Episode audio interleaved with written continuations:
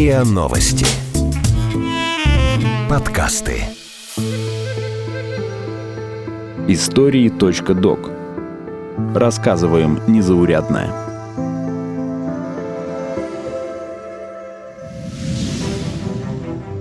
Купил лекарство, нарушил закон. Как получают незарегистрированные препараты.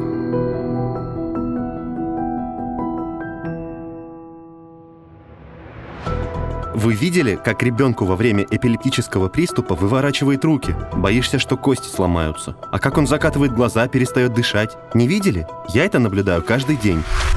Так бабушка больной эпилепсией девочки отвечает на вопрос, не боится ли она покупать незарегистрированные лекарства. Ее внучке, как и сотням других детей, жизненно необходим фризиум, из-за которого летом на почте задержали сразу двух матерей. В Минздраве говорят, что легально получить такое лекарство можно. Для этого достаточно заключения консилиума врачей из Федерального медицинского центра. Родители больных детей возражают, их просто не направляют на эти комиссии, а когда рекомендация есть, ее не всегда исполняют. Журналист РИА Новости Анастасия Гнединская разобралась, как больным законно получить запрещенный препарат и сложно ли фармкомпаниям пройти процедуру регистрации в России.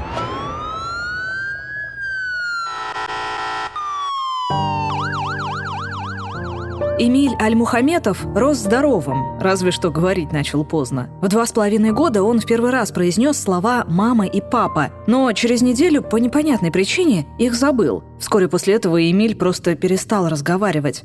Сначала мог выдавить из себя хоть какие-то звуки, но потом разучился и этому. Сейчас родители знают, что потеря навыков речи – это один из первых признаков редкого генетического заболевания – нейрональный цероидный липофусциноз второго типа. Но тогда педиатр успокоил – не нужно паниковать, у ребенка всего лишь эпилепсия. Но еще через несколько недель у Эмиля стала меняться походка. Он заваливался то на правый, то на левый бок, и затем начались судороги. От лекарств, назначенных педиатром, приступы только усиливались. В пять лет Эмиль попал на консультацию к норвежским неврологам, которые помогли поставить правильный диагноз. В РДКБ имени Пирогова консилиум врачей прописал Эмилю единственное возможное при этом заболевание и лекарство – церлипаназа альфа. Годовой курс лечения стоит 48 миллионов рублей, и в России препарат не зарегистрирован. Тогда семья собрала нужные документы и обратилась в Минздрав Республики Башкортостан с просьбой закупить нужное лекарство. 23 апреля 2018 2017 года им пришел ответ. Статья расхода на лекарственные препараты, не зарегистрированные в Российской Федерации, не предусмотрена в бюджете Республики Башкортостан. Через суд семья добилась того, чтобы Минздрав обеспечил ребенка лекарством. Однако исполнение судебного решения началось только через год. Минздрав объявил о закупке препарата, но пока лишь на месячную норму. А для того, чтобы лечить ребенка стационарно, лекарства необходимо получать непрерывно в течение долгого времени.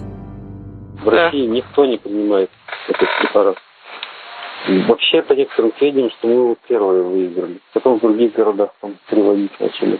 По некоторым сведениям даже я знаю, что Воронеж наш пример приводил, что Пока родители пытаются достать лекарства, ребенку становится значительно хуже. Но он теряет концентрацию.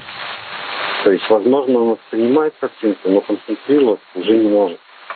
Да, вот, допустим, раньше любимые мультики включаешь, он как бы сразу же наблюдать. И теперь ему как бы вообще как бы не, не интересно. Но на речь родителей ребенок все еще реагирует. Отец ребенка говорит, что его еще можно спасти от неминуемой комы. По закону номер 61 об обращении лекарственных средств Федеральный консилиум врачей должен подтвердить, что без назначенного лекарства человек умрет. И это заключение нужно отправить в региональный Минздрав по месту жительства, откуда пакет документов направляют в Министерство здравоохранения России. А после этого пациенту в течение пяти дней должны выдать разрешение на ввоз препарата. Кажется, проще некуда. Но проблемы начинаются уже на первом этапе. Директор по методической работе детского хосписа Наталья Савва на примере фризиума и морфина объясняет, почему некоторые нужные лекарства просто не назначают. Никому даже в голову не приходит, что вот надо ну, вот назначить этот фризиум. Почему? Потому что препарат не зарегистрирован, препарат относится в сильнодействующим психотропным и не входят в клинические протоколы российские. А если это не входит в клинические протоколы, то вы как бы не имеете права назначать этот препарат, если вы обычный доктор.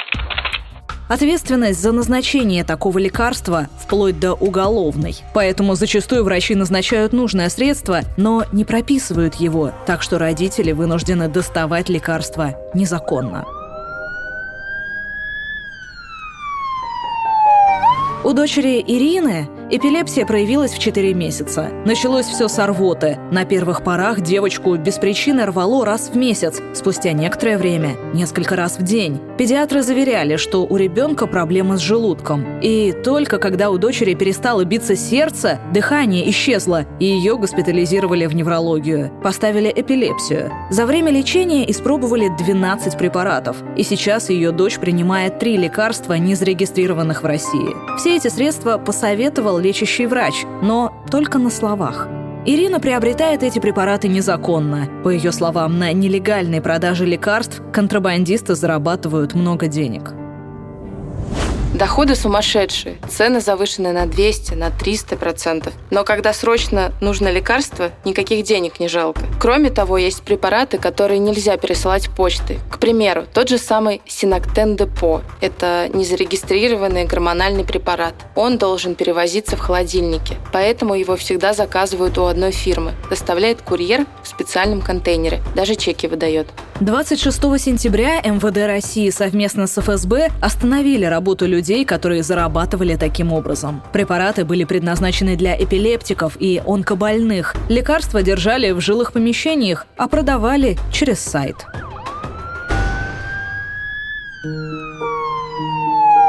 Впрочем, если на руках у пациентов есть назначение консилиума, это вовсе не значит, что препарат выдадут. Минздрав обеспечивает только разрешение на ввоз лекарств. А где его купить и как доставить в Россию, больной должен решать сам. По словам члена Комитета по социальной политике Совета Федерации Владимира Круглова, в законе четко прописано, кто имеет право ввести незарегистрированный препарат в Россию. Это могут сделать сами пациенты, но им придется выехать выехать за границу, получить там от местного врача рецепт, без которого ничего не продадут, и лишь после этого купить препарат и привезти его в Россию. Также средство может ввести благотворительный фонд, что, как правило, долго, или приобрести через фирму-посредника, которая должна быть уверена, что препарат у нее стопроцентно купят. Если семья готова купить лекарство самостоятельно или у нее есть спонсоры, трудностей обычно не возникает. А вот когда денег нет, появляются проблемы. Потому что, с одной одной стороны, государство гарантирует бесплатное обеспечение детей-инвалидов лекарствами, но с другой, нигде не прописано, что это делается за счет регионального бюджета. А раз не прописано, то можно и не платить. В таком случае помогают судебные решения.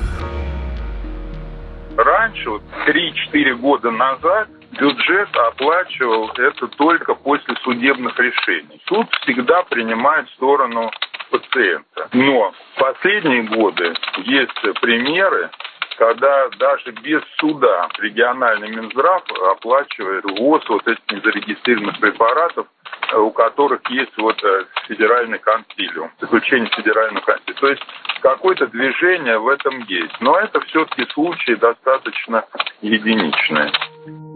Несколько лет назад Владимир Круглый поинтересовался статистикой выдачи разрешений на ввоз лекарств. Мы анализировали выдачу вот этих разрешений. Всего выдается 1300 в среднем, в среднем 1300 разрешений на ввоз незарегистрированных препаратов в год. Для такой страны, в общем, это, можно сказать, немного.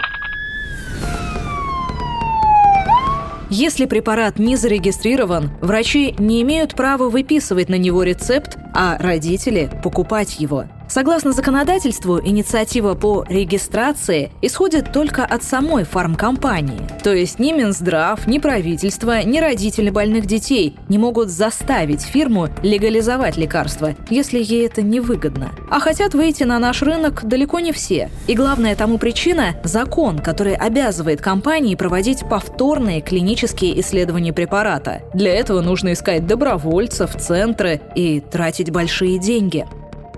Тогда мы подумали, а почему вот у нас вообще возникла эта проблема? обратились к истории. Оказывается, у нас вот до 2010 года вообще вот такой проблемы не было. То есть она возникла только после принятия федерального закона 61-го, который существенно усложнил порядок регистрации лекарственных препаратов.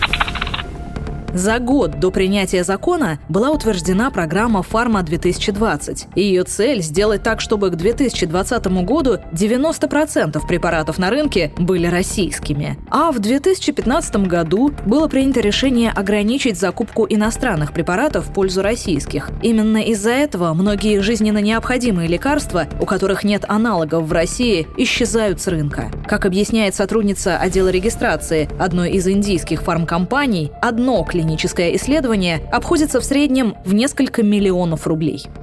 От некоторых позиций отказываются от их регистрации в России, потому что очень долго, очень дорого и непонятно вообще результат в итоге будет или нет.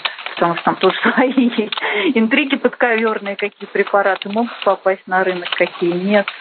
Ну, я так понимаю, что это для того, чтобы вытянуть деньги. Никто не понимает, зачем это нужно, если препарат европейского да, или американского производства, безопасность которого уже доказана. Кроме того, разъясняет Наталья Савва, некоторые фирмы не хотят регистрироваться у нас просто потому, что не видят перспектив на рынке.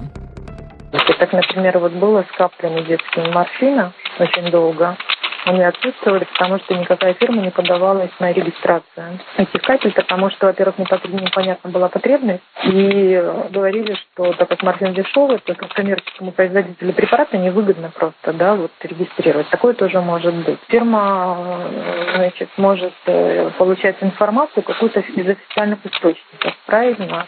Они, допустим, могут запросить потребность. Вот. И, и, соответственно, Минздрав, он может э, сказать, что да, у нас потребность в препарате такая.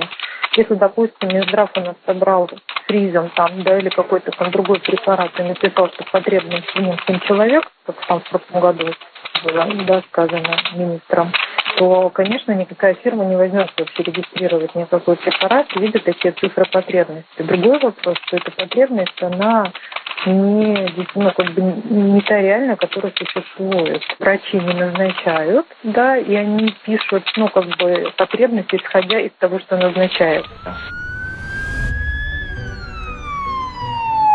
Доступ к лекарствам пытаются облегчить. Так, несколько лет назад от локальных клинических испытаний освободили препараты для лечения редких заболеваний. В 2019 году зарегистрировали 24 противосудорожных средства, а в сентябре 2019 правительство закупило для детей несколько незарегистрированных препаратов с психотропными веществами. По словам Медведева, эта мера позволит хотя бы временно обеспечить больных нужными лекарствами, а к 2023 году планируется наладить выпуск этих препаратов, чтобы дети могли получать их на постоянной основе. Однако пока речь идет только о том, чтобы обеспечить лекарствами именно детей, а для взрослых больных выпуск препаратов не предназначен.